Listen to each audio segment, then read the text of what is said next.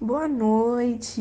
Estamos aqui mais uma vez para gravar um podcast lindo para vocês. Meu grupo é formado pelo Guilherme Cunha, a Brenda Santos e eu, Sara Vieira. E o nosso tema de hoje é tecido epitelial glanular ou secretor.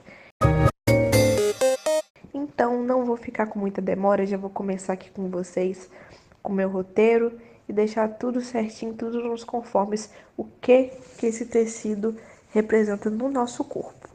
Então, o tecido glandular é constituído por células isoladas ou agrupamento de células, denominadas glândulas, cuja função é a secreção, como o próprio nome já diz. Entende-se por secreção a produção e a liberação pelas células de um fluido contendo substâncias como muco, enzimas ou um hormônio, ou seja, tudo aquilo que tem no nosso corpo, esse tecido é responsável por expelir dele.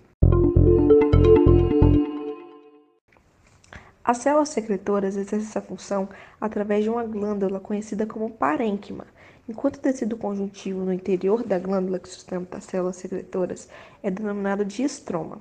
O estroma sustenta também vasos sanguíneos, linfáticos e nervosos. Os epitélios que constituem as glândulas do corpo podem ser classificadas de acordo com vários critérios.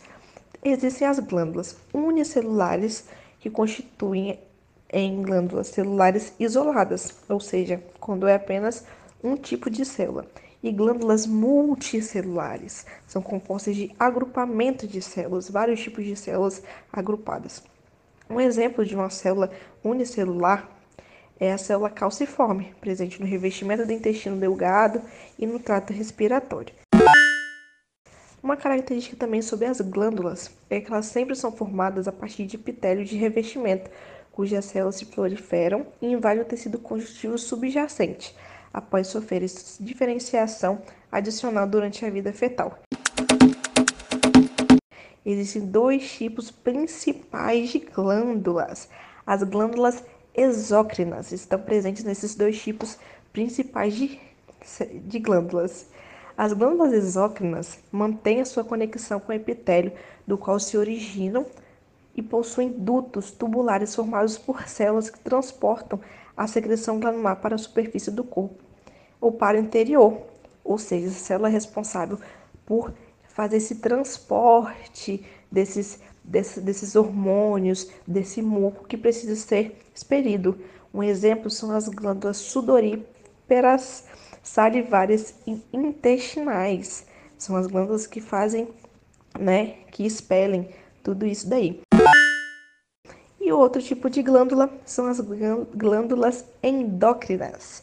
Não possuem dutos e a sua conexão com o epitélio foi obterada durante o desenvolvimento e sua secreção é liberada diretamente na corrente sanguínea e transportada para o seu local de ação, o seu tecido alvo. A secreção das glândulas endócrinas contém hormônios, ou seja, ao invés de ela ser expelida por, por algum órgão ela vai até algum órgão, ela é lançada até o seu tecido alvo. Então, espero que esse podcast tenha é, te dado uma ideia, no mínimo, do que seja um tecido epitelial lá, ou secretor, né? Ele pode chegar para você com esses dois nomes. E é isso, né? Espero que tenha uma boa noite.